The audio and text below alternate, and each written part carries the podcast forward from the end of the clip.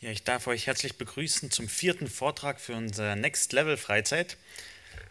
Ja, äh, wir waren mit äh, den Teens äh, gerade noch, äh, sind gerade aus Wolin zurückgekommen. Wir haben zusammen äh, eine schöne Zeit verbringen dürften. Wir durften Gottes Wort äh, zusammen studieren. Das Thema war den Glauben verteidigen. Wir haben uns 1. Petrus 3, Vers 15 angeschaut, was es heißt, über den Glauben zu reden. Dann haben wir äh, gestern Römer 1 studiert und das ungläubige Herz betrachtet, das sich Götzen aufbaut und äh, Gott verunehrt. Und danach hatten wir über verschiedene schwierige Themen geredet, äh, wo wir mit Ungläubigen reden. Und heute sozusagen der vierte Vortrag, nämlich wie reden wir mit Menschen? Das Herz der Evangelisation. Wir hatten natürlich auch ein bisschen gearbeitet äh, dort, eine schöne Zeit in Wolin gehabt, äh, aufgeräumt, also ein paar kleine Einblicke von der Freizeit. Und fast alle sind jetzt auch hier und wir wollen weitermachen, indem wir in Gottes Wort hineinschauen. Wir wollen uns heute das Thema anschauen, das Herz der Evangelisation. Wie reden wir von Jesus? Wir sind dazu aufgefordert, von Jesus zu reden. Gott hat uns berufen. Das Thema der Freizeit war, ich habe geglaubt, darum habe ich geredet. Wenn wir an Gott glauben, dass Gott wirklich real ist, dass die Hölle echt ist und dass es nur Rettung in Jesus ist, dann können wir nicht schweigen. Dann können wir nicht sagen, na gut, ich glaube daran, aber die anderen müssen davon nicht wissen. Wenn du weißt, dass das Haus brennt, wirst du allen anderen im Haus Bescheid geben und sagen, raus, es brennt. Ihr werdet sterben, wenn ihr hier drinnen äh, bleibt. Und genauso ist auch der christliche Glaube. Ich habe geglaubt, darum habe ich geredet. Steht übrigens in 2. Äh, Korinther 4. Und so wollen wir uns das Thema heute anschauen, das Herz der Evangelisation. Wie tun wir das? Die Art und Weise, wie wir das Evangelium weitergeben, spielt eine große Rolle, weil es zählen nicht nur die Worte, die wir sagen, sondern auch wie wir es sagen. Welche Worte wählen wir? Wie reden wir mit den Menschen über die wichtigste Botschaft der Welt? Ihr lebt alle hier in, in dieser Welt, habt mit verschiedenen Menschen zu tun, sehr unterschiedlichen Menschen, die man in der Bahn trifft, Familienangehörige, die nicht gläubig sind, Klassenkameraden, Mitarbeiter. Und das sind so verschiedene Situationen, die sich bieten. Und wir sind jedes Mal herausgefordert, wie rede ich über Jesus? Was sage ich jetzt? Ich kann jetzt nicht anfangen, die ganze Bibel aufzuzählen und zu sagen, welche Worte wähle ich? Wie rede ich mit den Menschen über Jesus? Und ich denke, wir sind herausgefordert, über das Evangelium zu reden. Und das ist was ich heute so ein bisschen in den Mittelpunkt stellen will, ähm, unsere Herausforderungen und ein paar Lösungen dafür. Erstens ist es unser Blick auf die Zeit. Äh, wir wollen Sachen so schnell wie möglich machen. Es gibt so ein Sprichwort. Europäer haben Uhren, Afrikaner haben Zeit. Europäer haben Uhren, Afrikaner haben Zeit. Wir wollen Sachen so schnell wie möglich erledigen. Wir wollen produktiv sein, ob, äh, alles optimieren, schnell sein. Ich weiß nicht, ob ihr McDonald's kennt, äh, aber das ist so ein bisschen ein Beispiel dafür. Wir wollen das Essen haben und so schnell wie möglich. Ich will hingehen und das Essen ist in zwei Minuten mir geliefert und ich kann so schnell wie möglich essen und mein Leben weiterleben. Und das zeichnet unsere Gesellschaft aus. Wir wollen Sachen so schnell wie möglich machen. Und das Schlimme ist, wenn wir diese, unser Gedankengut auf das Evangelium und das Evangelisieren übertragen. Wenn wir sagen, wir möchten so schnell wie möglich so viele Bekehrte wie nur möglich haben. Irgendwie einfach so schnell wie möglich viele Leute bekehren. Das ist, was wir dazu versucht sind äh, zu machen. Und ich denke, die zweite Versuchung ist es bei den Methoden. Hängt auch ein bisschen mit McDonald's zusammen. Ähm, wir wollen das Evangelisieren in so ein Schema packen. Vier Schritte zum Evangelisieren. Elf Tipps, wie ich perfekt das Evangelium mit jedem Menschen reden kann. Und wir denken so, ja, wie, wo kriege ich denn diese Tipps her? Und ich weiß nicht, wie es bei euch ist, aber wir hören an uns Vorträge an von Profi-Evangelisten, also erfahrenen Leuten, die schon viel evangelisiert haben und wollen sozusagen den Kern der Sache rausfinden. Was sind die vier Tricks? Was sind die vier Sachen, die ich jedes Mal sagen muss? Was sind die vier Sätze, die ich sagen muss und jeder Mensch bekehrt sich? Wir sind auf der Suche nach diesen, weil merken irgendwie, es ist schwierig darüber zu reden. Es ist schwierig über den Glauben, Evolution, Homosexualität und all die Sachen zu reden. Und ich weiß nicht, wie es bei euch ist. Manchmal hört man sich dann so einen Vortrag an von Evangelisten und er fängt an, dann über das Gebet zu reden. Man denkt so, ja, okay, gut, das weiß ich doch. Aber es gibt wohl einen Grund, warum sie zuerst über das Gebet oftmals reden. Aber wir wollen meistens einfach nur diese Methoden haben. Vier Schritte, wie kriege ich es hin zu evangelisieren? Wisst ihr, wenn wir uns die Bibel anschauen, hat Jesus mit unterschiedlichen Menschen über den Glauben geredet. Und er hat nicht mit zwei Menschen auf dieselbe Art und Weise geredet. Jedes Gespräch, das Jesus hatte, war ganz anders. Jesus ist nicht einem Muster vier Schritte äh, gefolgt, sondern hat mit jedem Menschen interagiert.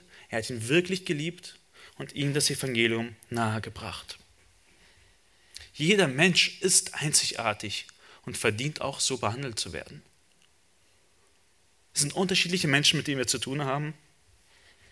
Und wir dürfen mit ihnen reden über die wichtigste Botschaft der Welt.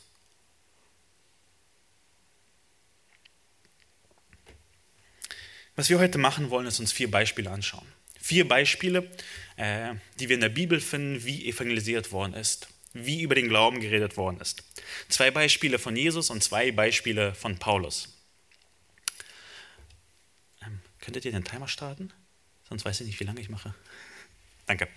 Äh, vier Beispiele äh, von Jesus äh, und zwei, äh, zwei Beispiele von Jesus und vier, äh, zwei Beispiele von Paulus. Tut mir leid, ein bisschen durcheinander. Das erste ist Jesus und die Frau am Brunnen.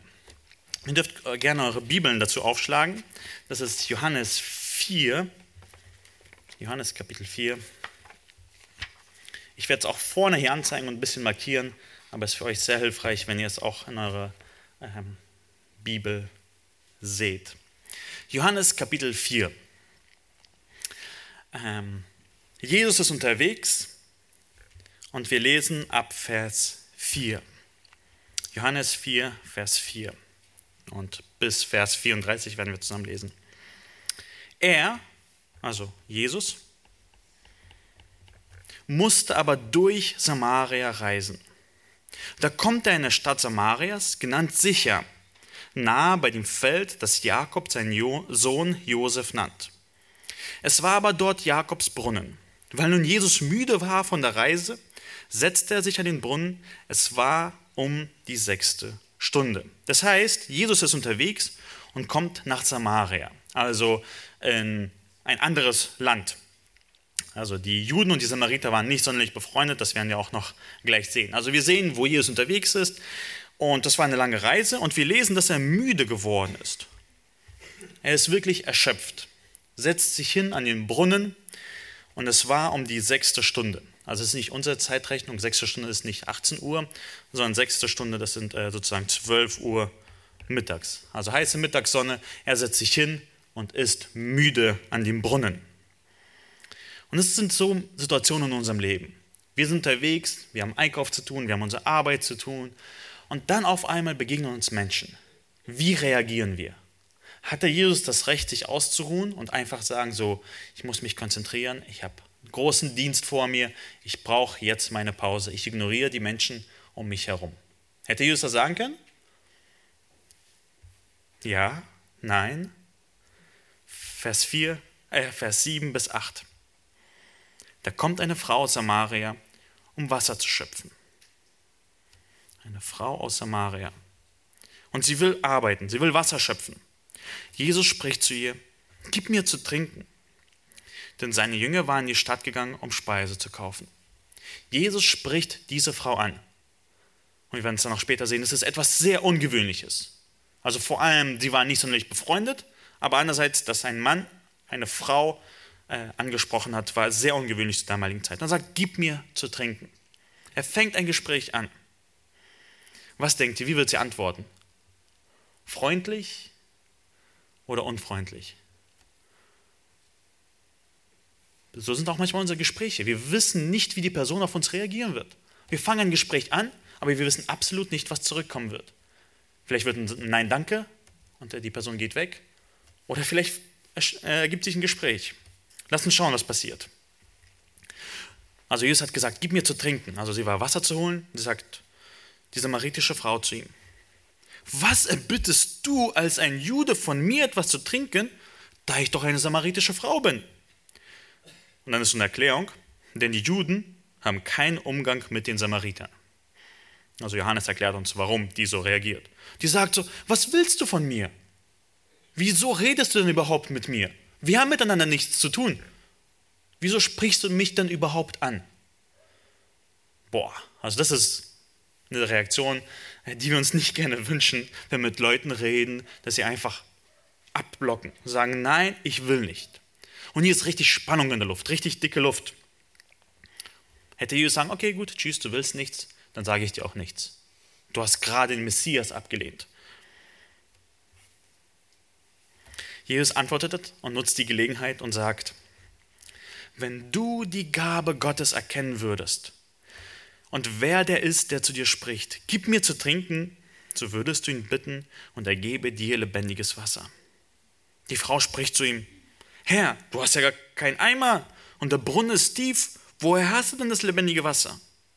Bist du größer als unser Vater Jakob, der uns den Brunnen gegeben und selbst daraus getrunken hat, samt seinen Söhnen und sein Vieh? Was passiert hier? Jesus wechselt das Thema. Er hat vorhin über Wasser geredet und jetzt sagt er, hier ist jemand, der dir lebendiges Wasser geben kann. Und er verwendet das Wort in einem zweideutigen Sinne. Lebendiges Wasser war damals frisches Quellwasser. Nicht abgestandenes Wasser, sondern frisches Wasser. Aber er meint damit wirklich lebendiges Wasser, das Leben in die Ewigkeit schenkt. Und er sagt, er sagt zu ihr, wenn du erkennen würdest, wenn du verstehen würdest, wer ich bin, dann würdest du mich um das lebendige Wasser bitten, weil das brauchst du. Aber sie versteht das noch nicht. Sie blockt wieder ab. Also ihr Herz ist noch nicht offen. Sie blockt einfach an und sagt, ja, du hast sogar keinen Eimer. Wo willst du das Wasser herholen? Der Brunnen ist tief. Wie willst du an das Wasser kommen? Und dann macht sie so einen Gegenangriff und sagt, bist du größer als unser Vater Jakob, der uns den Brunnen gegeben und selbst daraus getrunken hat, samt seinen Söhnen und seinem Vieh? Das war so ein Streitpunkt bei denen. Sie sahen, also die Juden und die Samariter sahen sich alle als die wahren Nachkommen von Abraham und von Jakob. Und die haben sich ständig geschritten. Ja, Jakob ist unser Vater, die anderen, nein, Jakob ist unser Vater. Und sie macht sozusagen so einen Gegenschlag gegen ihn. Ja, bist du denn besser als unser Vorfahre und will mit Jesus so ein bisschen streiten? Was macht Jesus in dieser Situation? Er merkt, dass sie gar nichts versteht und einfach nur streiten will. Wie redet er mit ihr? Vers 13. Jesus antwortete und sprach zu ihr, jeden, der von diesem Wasser trinkt, wird wieder dürsten. Jeder, der ein Glas Wasser trinkt, wird morgen wieder ein Glas Wasser trinken müssen. Dieses Wasser, was du hast, das erfüllt dich nicht. Wer aber, Vers 14, wer aber von dem Wasser trinkt, das ich ihm geben werde, den wird in Ewigkeit nicht dürsten, sondern das Wasser, das ich ihm geben werde, wird in ihm zu einer Quelle von Wasser werden, das bis ins ewige Leben quillt. Er spricht von dem Wasser und von dem Wasser. Es gibt das Wasser, das wir hier trinken, und es gibt das Wasser, das uns ewiges Leben schenkt, uns völlig erneuert und uns völlig erfrischt. Er geht nicht auf die Situation ein, dass sie mit ihm kämpfen will, sondern er spricht die Sehnsucht in ihr an, die Gott in sie hineingelegt hat. Sie, er weiß, dass in ihr dieser Durst nach dem ewigen Leben ist. Dieser Durst, wirklich gesättigt zu werden. Jeder Mensch ist dafür geschaffen, Gott anzubeten. Und jeder Mensch, der Gott ablehnt und mit Gott nichts zu tun haben will, da ist diese Leere drin in ihm. Wir sind dafür gemacht, für Gott zu leben. Und wenn wir nicht für Gott leben, ist dieses Verlangen da, das nicht gestillt werden kann, außer durch Gott. Und Jesus, der wechselt das Thema so perfekt. Er versteht, dass sie noch nicht verstanden hat, um welches Wasser er redet. Und er erklärt diese auf, diese Sehnsucht, die in, ihr, in ihrem Herzen ist. Was sagt die Frau darauf? Die Frau spricht zu mir, Herr, gib mir dieses Wasser. Hat sie verstanden, worum es geht? Sie sagt, gib mir dieses Wasser. Oh, perfekt. Sie hat sich bekehrt. Nein, leider noch nicht. Damit ich nicht dürste und nicht hierher kommen muss, um zu schöpfen. Sie hat es leider noch nicht verstanden. Sie dachte, okay, er hat irgendwie so ein Wasser, das ständig, äh, also dann habe ich eine Wasserquelle zu Hause und ich muss nicht ständig hierher kommen, Wasser schöpfen und wieder nach Hause gehen, weil das war schon eine schwere Arbeit, äh, Wasser schleppen. Sie hat es noch nicht verstanden. Was macht Jesus jetzt? Er sagt, geh hin, ruf deinen Mann und komm hierher. Okay, warum sagt Jesus, äh, dass sie ihren Mann rufen soll? Jesus hat einen Vorteil gehabt. Er hat in das Herz hineinschauen können von der Frau und was der Kernpunkt war von ihrer Sünde. Sie lebte in Sünde. Und er wollte diese Sünde gerade ans Licht bringen. Er wollte sie nicht einfach verurteilen, sondern ihr vor Augen bringen, du brauchst einen Retter. Du brauchst jemand, der dich rausholt und sagt, geh, ruf deinen Mann und komm hierher. Und die Frau antwortet so, ich habe keinen Mann. Warum? Was war die Situation? Jesus offenbart sie und sagt, Jesus spricht zu ihr, du hast recht gesagt, ich habe keinen Mann, denn fünf Männer hast du gehabt und der, den du jetzt hast, ist nicht dein Mann. Du hast die Wahrheit gesprochen. Jesus zeigt diese Sünde in ihrem Leben auf, fünf Männer schon gehabt und jetzt nicht mal verheiratet und lebt zusammen und bringt das hier vor Herzen. Er macht nicht wie eine Backpfeife es vor ihr, aber sondern er fördert diese Sünde ans Leben, spricht sie sehr liebevoll darauf an und sagt, du hast die Wahrheit gesprochen, ja, du hast jetzt gerade keinen Mann. Um ihr aufzuzeigen, sie braucht ihn. Und es ist interessant, wie die Frau reagiert. Vers 19. Die Frau spricht zu ihm, Herr, ich sehe, dass du ein Prophet bist. Unsere Väter haben auf diesem Berg angebetet und ihr sagt, in Jerusalem sei der Ort, wo man anbeten soll. Äh, warum redet sie gerade über Berge und Jerusalem? Das ist, glaube ich, so eine Stelle, wo wir echt innehalten sollten und darüber nachdenken, was passiert hier eigentlich?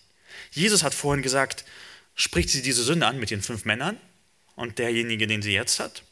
Und sie fängt an, über Berge zu reden. Warum? Ich glaube, ihr wurde es unangenehm sagt, ja, ich sehe, dass du ein Prophet bist und wechselt das Thema, nämlich das, der Diskussionsstoff, den die Samariter und die Juden äh, hatten. Die Samariter haben gesagt, hier wird angebetet, die Juden haben gesagt, nein, hier wird angebetet. Die Juden hatten recht übrigens. Ähm, aber sie will einfach dieses Diskussionsthema aufwerfen und von dem Thema ablenken.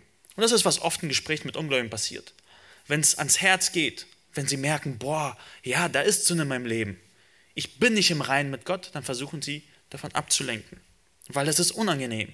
Es macht keinen Spaß, über Sünde nachzudenken im Leben und zu sehen, wie schlecht man ist. Und Jesus spricht schöne Worte. Er sagt einfach ihr die Wahrheit. Frau, Jesus spricht zu ihr, Frau, glaube mir, es kommt die Stunde, wo ihr weder auf diesem Berg noch in Jerusalem, also hier wieder Berg, Jerusalem, den Vater anbeten werdet. Ihr betet, also ihr Samariter, betet an, was ihr nicht kennt. Wir beten an, was wir kennen, denn das Heil kommt aus den Juden. Aber die Stunde kommt und ist schon da, wo die wahren Anbeter den Vater im Geist und in der Wahrheit anbeten werden. Denn der Vater sucht solche Anbeter. Gott ist Geist und die ihn anbeten, müssen im Geist und in der Wahrheit anbeten. Er redet Wahrheiten zu ihr. Wir müssen ein bisschen überspringen und weitergehen. Die Frau sagt, die Frau spricht zu ihm, ich weiß, dass der Messias kommt, welcher Christus genannt wird. Wenn dieser kommt, wird er uns alles verkündigen. Sie fängt langsam an, ihre Notwendigkeit zu erkennen. Ja, der Messias wird kommen und wird uns alles sagen. Und Jesus spricht zu ihr, ich bin's. Ich bin der Christus der kommende Messias, der mit dir redet. Und es ist interessant, Vers 27. Unterdessen kamen seine Jünger und verwunderten sich, dass er mit einer Frau redete. Doch keiner sagte, was willst du? Oder was redest du mit ihr? Also auf einmal kommen die anderen hinzu und das Gespräch muss hier beendet werden. Also die sind total, hä, warum redest du da mit ihr? Und sie ist sich dessen auch unangenehm und geht weg. Vers 28. Nun ließ die Frau ihren Wasserkrug stehen und lief in die Stadt und sprach zu den Leuten, kommt, seht einen Menschen, der mir alles gesagt hat, was ich getan habe. Ob dieser nicht der Christus ist? Da ging sie aus der Stadt hinaus und kam zu ihm. Diese Frau wird tatsächlich fast zu einer ziemlich schnellen Evangelisten. Sie hat gerade, also in ihrem Kopf wirbelt alles herum. Er hat mit mir über diese Sachen geredet. Er hat sogar mir meine Sünden aufgezeigt. Ist das vielleicht derjenige, der kommen sollte, der uns aus unseren Sünden rettet und die äh, Frieden auf der Welt herstellt? Kann es sein, dass er der Christus ist? Und währenddessen wird unser Fokus wieder auf Jesus und die Jünger ähm, gelenkt. Inzwischen, also während sie in die Stadt läuft und alle zusammenruft. Ähm, aber baten ihn die Jünger und sprachen, Rabbi, iss. Warum? Sie waren ja vorhin einkaufen. Also sie waren einkaufen, sind jetzt wieder zurückgekommen und haben Essen mitgebracht und sagen, Rabbi, iss. Jesus nutzt diese Gelegenheit und sagt, ich habe eine Speise zu essen, die ihr nicht kennt. Und die Jünger sind so äh, ein bisschen verwirrt. Da sprachen die Jünger zueinander, hat ihn jemand zu essen gebracht? War irgendjemand schneller und hat ihm schon was vorher gebracht? Aber nein, Jesus spricht von etwas anderem und sagt, Jesus spricht zu ihnen, meine Speise ist die, dass ich den Willen dessen tue, der mich gesandt hat, um sein Werk zu vollbringen. Das sind Worte, über die es sich lohnt nachzudenken. Jesus sagt, das ist, was mich erfüllt. Ich bin satt, wenn ich den Willen dessen tue, der mich gesandt hat. Ich bin satt, wenn ich Leuten vom Evangelium erzähle. Das ist alles, was ich brauche. Natürlich hat er wahrscheinlich dann auch gegessen, aber er zeigt ihnen auf, was sein Herzenswunsch war. Sein Herz war nicht so nur, okay, ich muss heute evangelisieren und irgendwie will ich das gar nicht, aber ich muss. Nein, er hatte Hunger danach. Hunger danach, anderen Menschen von sich selbst zu erzählen, dass er der Retter ist, der kommen, gekommen ist, um ihnen das ewige Leben zu schenken. Es war eine Freude in seinem Herzen. Es war seine Speise. Wir essen alle, mindestens dreimal am Tag. Und wir freuen uns auf jedes Essen. Und genauso hat sich Jesus über jede Gelegenheit zu essen, nämlich zu evangelisieren, gefreut. Und wisst ihr, was interessant ist? Ich glaube, diese Herzenseinstellung, wenn es meine Speise ist, anderen von Jesus zu erzählen, die führt uns dazu, dass wir mit Ausdauer erzählen können. Wie oft hat die Frau abgeblockt? Wie oft wollte sie nicht weiter mit ihm reden? Wie oft hat sie das Thema gewechselt? Aber nein, Jesus ist auf der Spur geblieben, weil er das Herz für sie hatte. Es war seine Speise, dass er den Willen dessen tut. Und wir dürfen gerne Gott darum bitten, dass er uns dieses Herz gibt dass wir einen Hunger danach haben, anderen von ihm zu erzählen. Weil ohne diesen Hunger werden wir es nicht schaffen. Dann werden wir diese Ausdauer nicht haben. Dann sind wir froh, wenn die Menschen weggehen, mit denen wir über Jesus reden sollten. Und das ist eine falsche Einstellung. Die zweite Geschichte. Jesus und der reiche Jüngling. Die lesen wir in Markus 10, Vers 17 bis 23. An die Teens bei euch im Heft steht eine falsche Bibelstelle. Also Markus 10, Vers 17 bis 23 ist die richtige Bibelstelle. Lass uns diese Geschichte lesen. Jesus und der reiche Jüngling. Dürft ihr gerne mit aufschlagen. Und als er auf dem Weg hinausging, lief einer herzu, fiel vor ihm auf die Knie und fragte, guter Meister, was soll ich tun, um das ewige Leben zu erben? Das ist eine ganz andere Situation. Vorher, die Frau war gar nicht interessiert. Die war so, warum redest du mit mir? Hier kommt einer auf Jesus zu und schmeißt sich hin vor ihm und sagt, guter Meister, was soll ich tun, um das ewige Leben zu erben? Jesus sprach zu ihm, was nennst du mich gut? Niemand ist gut als Gott allein.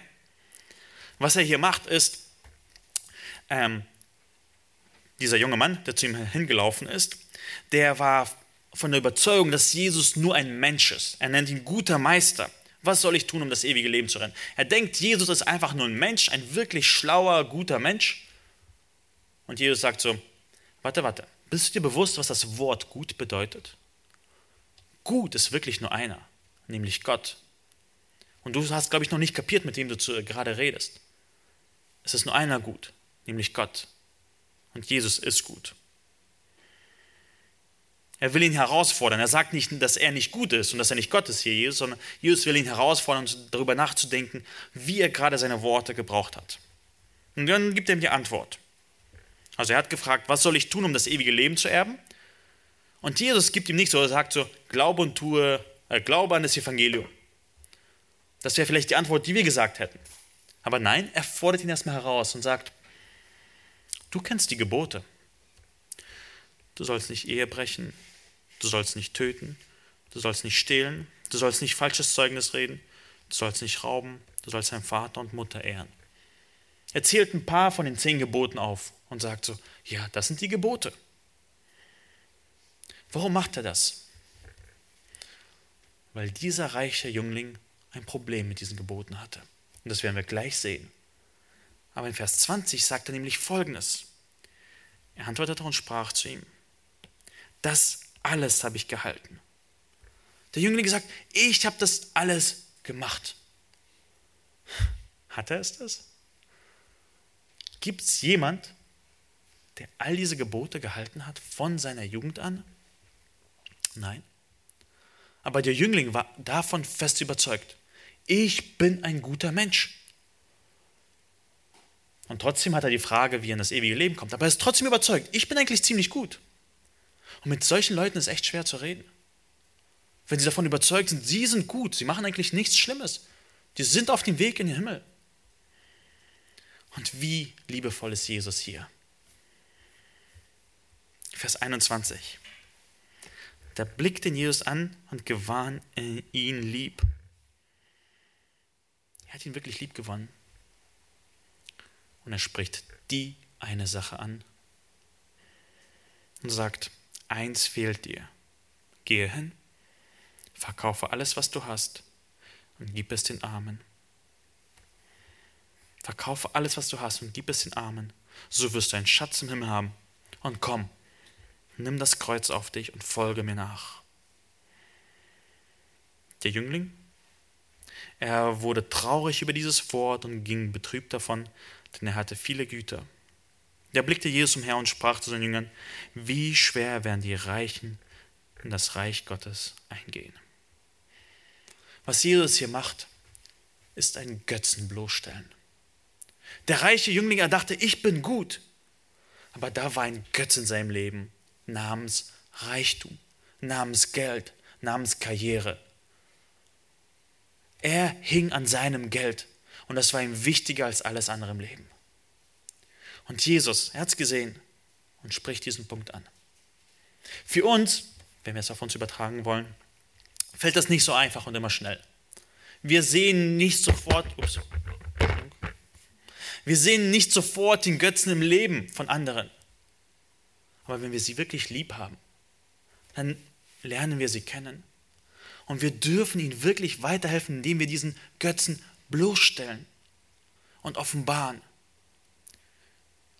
Wir halten so viele Gebote nicht ein, aber es oftmals ist ein oder zwei Götzen, die wir wirklich lieb haben in unserem Leben, die wir mehr als alles andere behüten und unsere Hoffnung auf sie setzen. Wir denken, wenn wir das haben, sind wir wirklich glücklich. Wir brauchen meistens ein bisschen mehr Zeit als Jesus. Er hatte einen Vorteil. Aber wir müssen es genauso machen. Wenn wir die Menschen wirklich lieb haben, müssen wir diese Götzen aufzeigen. Weil diese Götzen sind grässliche Götzen. Und meistens sind es die guten Dinge des Lebens, die Gott uns geschenkt hat, die wir zu diesen christlichen Götzen machen. Beziehungen, Sexualität, Geld, Essen. Paulus sagt zu den Philippern, äh, zu den Irrlehrern da drin, er sagt, ihr Götze ist ihr Bauch. Sie haben ihr Bauch angebetet. Das war, was sie angebetet haben. Der reiche Jüngling hat hier den, äh, das, den Reichtum angebetet. Und deswegen spricht Jesus ganz klar diesen einen Götzen an und stellt ihn bloß. Leider, leider geht dieser Jüngling betrübt davon. Wir wissen nicht, ob er gerettet wurde oder nicht, aber er ist erstmal betrübt, versteht, oh ja, da ist ein Götze in meinem Leben, ich, ich liebe ihn mehr als Gott, ich komme nicht in das ewige Leben und geht deswegen betrübt davon. Was wir hier lernen können, ist, den Menschen sie so zu lieben, dass wir ihre Götzen aufzeigen. Weil das ist wirklich Liebe. Wenn wir Menschen in ihrem Götzendienst lassen, das ist Hass. Auch wenn es ihnen vielleicht besser tut in diesem Zeitpunkt und sie denken, sie sich komfortabler darin fühlen, fühlen ist es von unserer Seite Hass, weil wir sie in ihrem Irrtum lassen. Lass uns eine dritte Begebenheit anschauen. Äh, und du musst auch nicht verzweifeln, wenn du nicht alle vier Begebenheiten heute vollkommen verstehst. Ich will dich vielleicht ermutigen, eine von diesen Begebenheiten rauszunehmen und heute Abend, morgen früh nochmal durchzulesen, einfach das zu verinnerlichen. Wie hat Jesus gehandelt? Es lohnt sich wirklich manchmal, sich die Zeit zu nehmen, eine Bibelstelle zu nehmen und darüber nachzusinnen. Was hat Jesus da gemacht? Wie hat der Jesus gehandelt? Wie hat der Paulus gehandelt? Und zum Beispiel jetzt in Apostelgeschichte 7, wo Paulus in Athen ist, die Stelle ist, die ist so voll von Inhalten und Wahrheiten. Wir werden tatsächlich nur rüberfliegen dürfen äh, und können. Ähm, aber die ist genial zum Studieren. Wir sehen hier Paulus in Athen. Paulus ist unterwegs und ist in Griechenland und kommt in die Stadt Athen. Und dann lass uns schauen, was er, wie er evangelisiert, wie er mit Menschen über den Glauben redet. Während aber Paulus in Athen auf sie wartete, also auf seine Mitarbeiter, die waren gerade, also ein paar Umwege, ergrimmte sein Geist in ihm, da er die Stadt so voller Götzenbilder sah. Wir sehen, dass Paulus in die Stadt kommt und sein Geist ergrimmt. Warum? Weil er die Götzenbilder sieht. Er wird wirklich zornig darüber, traurig darüber wenn wir um uns herum schauen und Sünde sehen, Sexualität, wie sie ausgelebt wird, Habsucht, wie sie gelebt wird, das sollte uns traurig stimmen. Weil das sind die Sachen, die die Menschen in die Hölle bringen. Und er schaut sich herum und sieht das Götzenbild und dieses Götzenbild und dieses Götzenbild. Und er ist traurig darüber, dass diese Menschen so sehr daran hängen. Und Athen war eine Hauptstadt für Götzendienst. Was macht nun Paulus? Er hatte nun in der Synagoge Unterredungen mit den Juden und den Gottesfürchtigen und auch täglich auf dem Marktplatz mit denen, die gerade dazu kamen. Er nutzt jede Gelegenheit, um mit den Menschen zu reden. Also er ist in der Synagoge unterwegs und er ist auf dem Marktplatz. Also in der Synagoge sind die Juden, die, die äh, das Alte Testament haben, die es gelesen haben. Die Gottesfürchtigen, das sind von den Griechen, die irgendwie Interesse haben ähm, im Alten Testament. Auf dem Marktplatz sind einfach die Leute, die gerade hingekommen sind, um einzukaufen. Also Griechen, wer auch immer. Und er redet mit ihnen. Das Wort hier unter Redungen ist so viel wie Dialog. Er spricht mit ihnen, nutzt jede Gelegenheit, mit ihnen über den Glauben zu reden. Aber dann Vers 18 kommt etwas. Aber etliche von den epikureischen und auch den der stoischen Philosophen maßen sich mit ihm. Und manche sprachen, was will dieser Schwätzer wohl sagen? Andere aber, er scheint ein Verkündiger fremder Götzen zu sein, äh, Götter zu sein. Denn er verkündigte ihnen das Evangelium von Jesus und der Auferstehung. Also Paulus redet hier und dann kommen zwei Gruppen von Philosophen. Einmal sind es die Epikureer und einmal sind es die Stoiker. Vielleicht nur ganz kurz ein bisschen zum Hintergrund. Das sind so Worte, die man überliest. Die Epikureer, das waren diejenigen, die darauf aus waren, das Leben zu genießen. Genieß dein Leben, Spaß zu haben, möglichst viel Freude im Leben zu haben. Sie haben an die Götter nicht so wirklich geglaubt. Also, sie haben zwar Götzendienst betrieben, aber die Götter waren für sie so weit weg. Hauptsache, ich genieße mein Leben jetzt. Danach ist vorbei. Die Stoiker, die waren ein bisschen anders. Die haben gesagt, so, Gott hat uns alleine auf dieser Welt gelassen. Das heißt, wir müssen mit so vielen Regeln, so viel Enthaltsamkeit, also einfach den Körper züchtigen, wir müssen so wenig Spaß wie möglich im Leben haben und dann werden wir die Welt besser machen. Also so zwei verschiedene Leute, wie es nur geht. Die einen sind auf Spaß aus, die anderen auf ähm, Disziplin und Selbstbeherrschung und all diese Sachen. Ähm, diese Epikureer und die Stoiker. Und die quatschen mit ihm jetzt und sagen, was erzählst du für einen Quatsch? Sie nennen ihn Schwätzer sogar. Was passiert dann? Vers 19. Und sie ergriffen ihn und führten ihn zu Areopag und sprachen. können wir erfahren, was das für eine neue Lehre ist, die von dir vorgetragen wird? Denn du bringst etwas Fremdartiges vor unsere Ohren. Deshalb wollen wir erfahren, was diese Dinge bedeuten sollen. Sie bringen den Areopag, also das ist, früher war es ein Gerichtshof, zu dem Zeitpunkt war es wahrscheinlich ein Ort, wo Diskussionen geführt wurden und über religiöse Sachen sich ausgetauscht wurde. Also Areopag.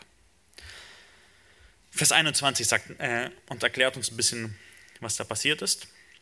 Alle Athener nämlich und auch die dort lebenden Fremden vertrieben sich mit nichts anderem so gerne die Zeit, als damit etwas Neues zu sagen und zu hören. Neues zu sagen und zu hören. Stellt euch vor, ihr werdet von einer Menschengruppe geschleppt, die alle Götzendiener sind, und sie haben Spaß daran, neue Dinge zu hören und neue Dinge zu sagen. Die wollen, die sind einfach auf Diskussion aus. Die wollen einfach, ja, was, was erzählst du denn so? Das sind Leute, die wahrscheinlich das Alte Testament nie gelesen haben. Die wissen nicht, wie Gott, Jahwe, wer dieser Gott ist. Wie würden wir mit ihnen reden? Wie reden wir mit solchen Leuten, die zwar Interesse haben an Philosophie und wie die Welt funktioniert und all diesen Sachen und die eine vollkommen falsche Vorstellung von Gott haben? Nämlich, dass es viele unterschiedliche Götter gibt. Wie reden wir mit ihnen? Und Paulus ist ein echt schönes Beispiel dafür, wie er mit solchen Leuten redet. Vers 22. Da stellte sich Paulus in die Mitte des Areopags und sprach, ihr Männer von Athen, ich sehe, dass ihr in allem sehr auf die Verehrung von Gottheiten bedacht seid. Denn als ich umherging und eure Heiligtümer besichtigte, fand ich auch ein Altar, auf dem geschrieben steht, dem unbekannten Gott. Nun verkündige ich euch den, welchen ihr verehrt, ohne ihn zu kennen. Was Paulus hier macht, ist ziemlich interessant. Er fängt nicht mit einer Bibelstelle an. Er fängt nicht zu sagen, Johannes 3, Vers 16, denn so sehr hat Gott die Welt geliebt und erklärt es dann. Er macht es auf eine ganz andere Art und Weise. Er kommt hier ran und sieht ihr System, wie sie denken. Die sind auf Götzendienst bedacht. Sie verehren diesen Gott und diesen Gott und diesen Gott. Und er nimmt dieses System und zeigt die Bruchstelle auf darin.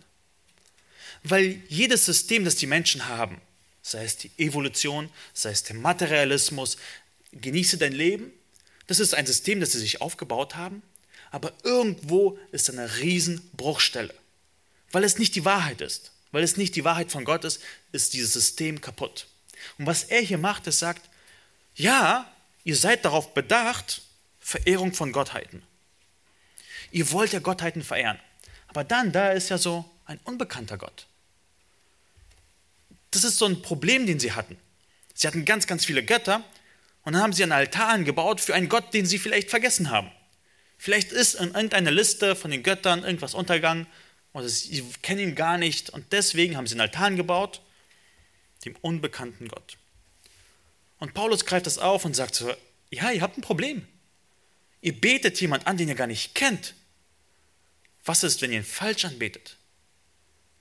Also er zeigt dieses Problem auf in ihrem System und sagt, ich will euch sagen, wer ist der wahre Gott? Und dann fängt er an. Das war sozusagen eine Einleitung, um sie abzuholen. Und jetzt fängt er an zu evangelisieren und sagt, der Gott, der die Welt gemacht hat. Ein Gott, nicht viele Götter. Ein Gott, der alles gemacht hat. Und alles, was darin ist. Der Herr des Himmels und der Erde ist. Wohnt nicht in Tempeln, die von Händen gemacht sind. Und er lässt sich auch nicht von Menschenhänden bedienen, als ob etwas benötigen würde, da er doch selbst allen Leben und Odem und alles gibt. Er sagt, wenn Gott alles gemacht hat, warum bräuchte er Opfer? Warum opfert ihr Rinder? Warum lässt ihr irgendwelches Räucherwerk aufsteigen? Er hat doch alles gemacht. Vers 26. Er hat aus einem Blut jedes Volk der Menschheit gemacht, dass sie auf dem ganzen Erdboden wohnen sollen, und hat im Voraus verordnete Zeiten und die Grenzen ihres Wohnens bestimmt, damit sie den Herrn suchen sollten, ob sie ihn wohl umhertastend wahrnehmen und finden möchten. Und doch ist er ja jedem Einzelnen von uns nicht ferne. Und dann spricht er weiter. Denn in ihm leben, weben und sind wir. Wie auch einige von euren Dichtern gesagt haben, denn auch wir sind von seinem Geschlecht. Was macht Paulus gerade hier? Wie einige von euren Dichtern gesagt haben?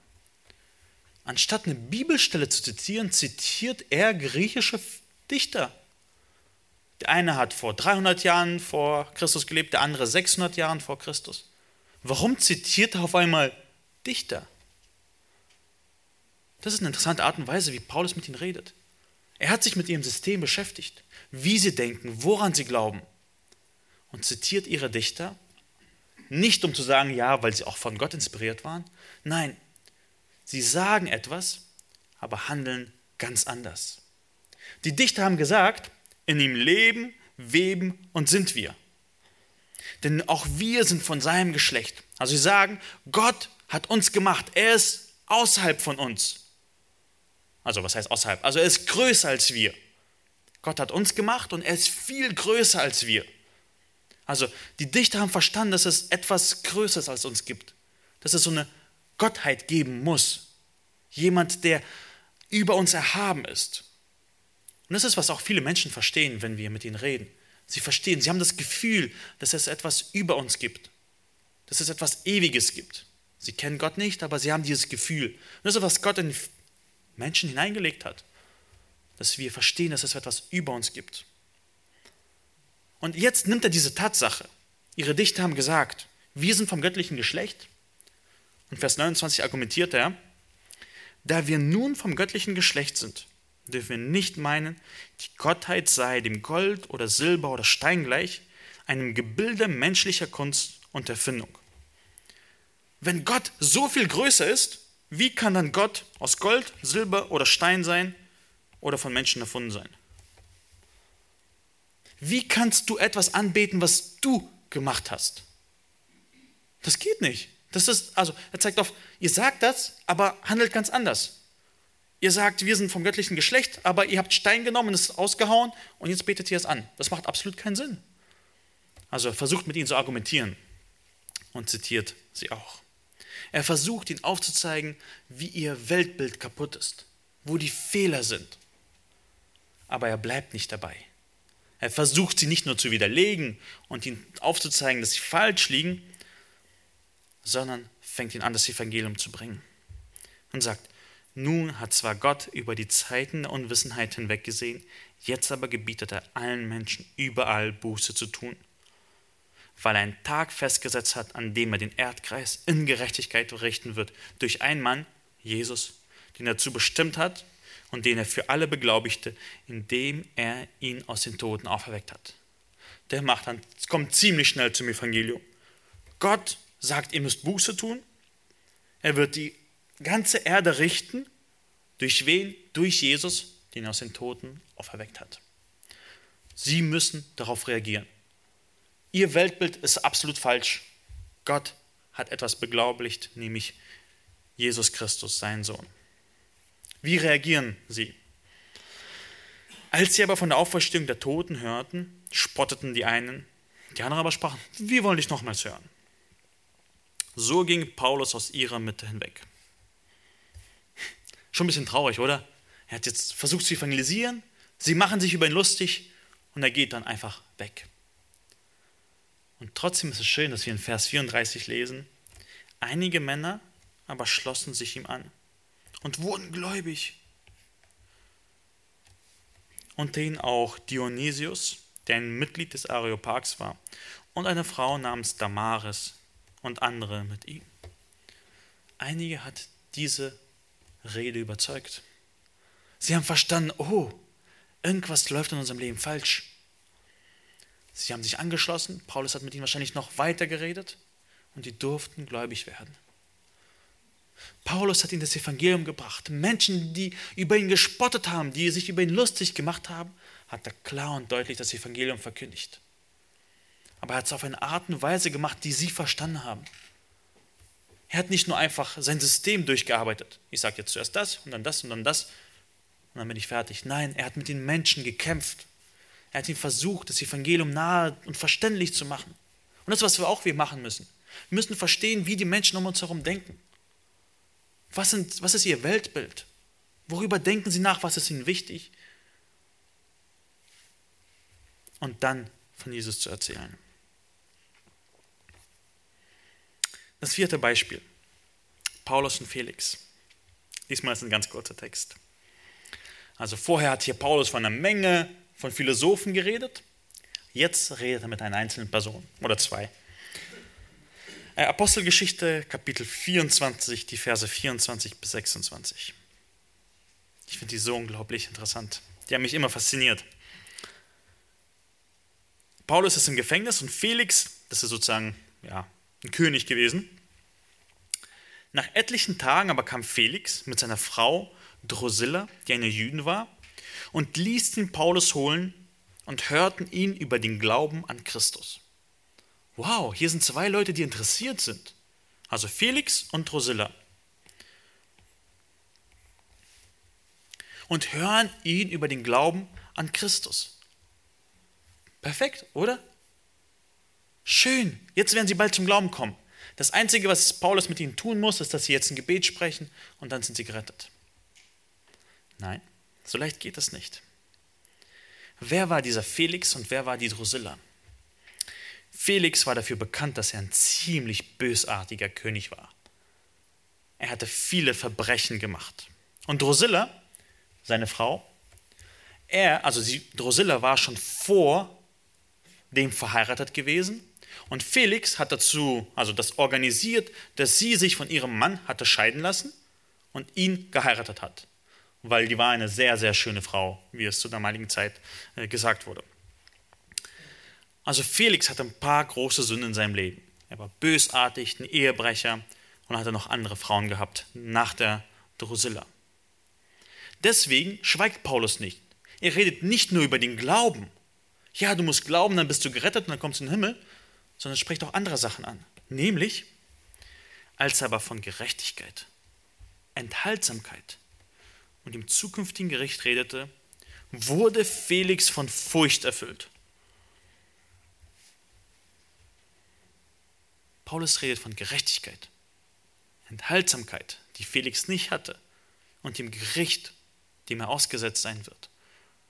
Paulus verschweigt die schwierigen Themen nicht. Paulus redet auch über die Sachen, die hart sind. Und ich glaube, er hat ihre Sünden angesprochen, ob jetzt direkt oder indirekt. Aber Felix versteht, oh, da ist noch ein bisschen mehr dahinter.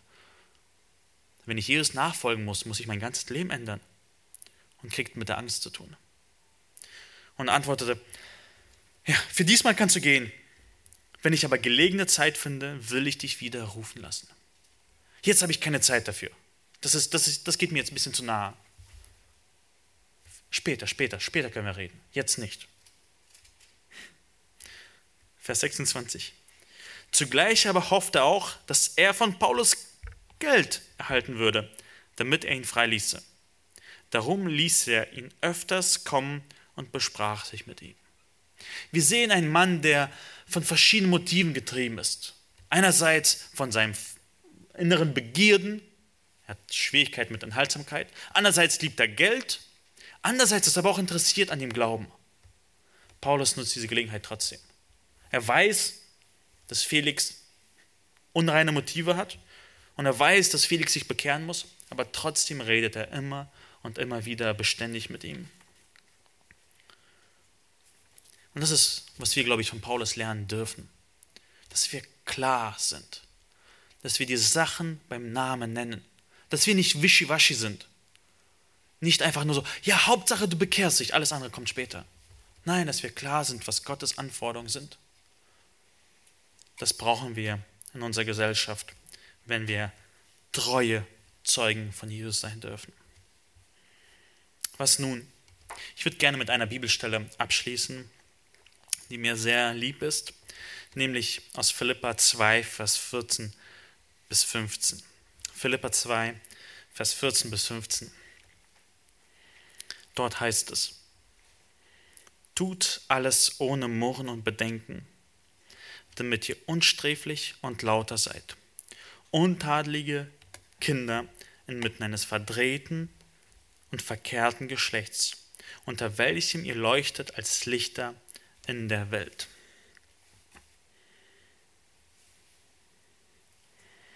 Die NGÜ sagt, verbannt alle Unzufriedenheit und allen Streitsucht aus eurer Mitte.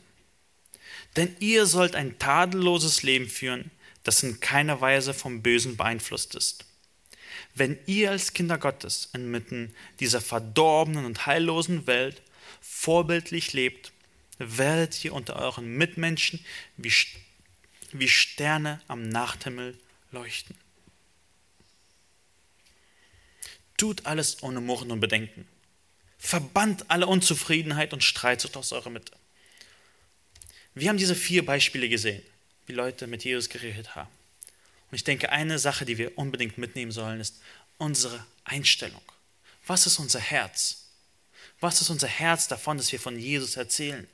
Und es beginnt damit, dass wir freudige Menschen sind. Dass wir nicht streitsüchtig sind.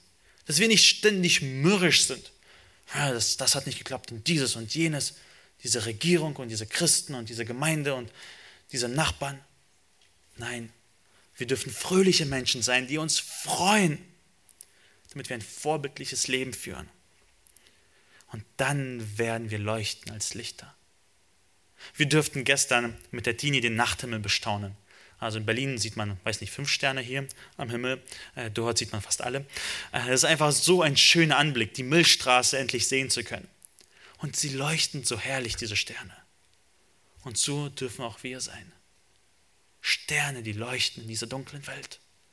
Lasst uns ein vorbildliches Leben führen, voller Freude, nicht unzufrieden und mürrisch, sondern voller Freude, dass wir leuchten und dass wir das Wort weitergeben zu der Situation, wo wir hinkommen. Wenn wir am Brunnen sind und müde sind, wenn jemand zu uns kommt und denkt, er ist ein guter Mensch, wenn wir von Menschen gestellt werden, die sich einfach nur über uns lustig machen und Neues hören wollen, oder vielleicht einer, der interessiert am Glauben ist, aber trotzdem die Sünde mehr liebt. Das sind so unterschiedliche Situationen. Und wir brauchen Kraft von Gott. Wir brauchen Weisheit von Gott, dass wir diese Lichter sind. Und er gibt sie uns gerne. Er hat uns dazu berufen. Er ist es, der uns zu diesem Job fähig macht, weil wir seine Kinder sind. Er wird uns leuchten lassen. Er wird uns die richtigen Worte geben, wenn wir in die Situation kommen. Und das ist mein Wunsch für uns als Gemeinde, dass wir Lichter sind, dass wir ehrlich, fröhlich und reines Herzen von Jesus weitererzählen, weil er uns berufen hat zu seiner Herrlichkeit. Lass uns noch gemeinsam aufstehen und ich bete mit uns.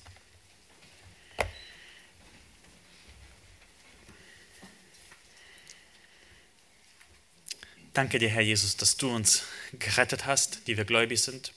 Danke dir, Herr, dass wir dein Wort haben, dass es so klar ist. Danke dir für die Beispiele von Jesus, der die Menschen geliebt hat und ihnen das Evangelium verkündigt hat. Danke dir, Jesus, dass du auch nicht nur geredet hast, sondern für uns ans Kreuz gegangen bist, um für unsere Sünden zu sterben, weil wir den ewigen Tod verdient haben du aber uns das Leben schenken willst in dir, wenn wir dir nachfolgen, wenn wir unsere ganze Hoffnung auf dich werfen. Nicht auf unsere guten Taten, dass wir das Gesetz halten, sondern weil du alles bist, Herr.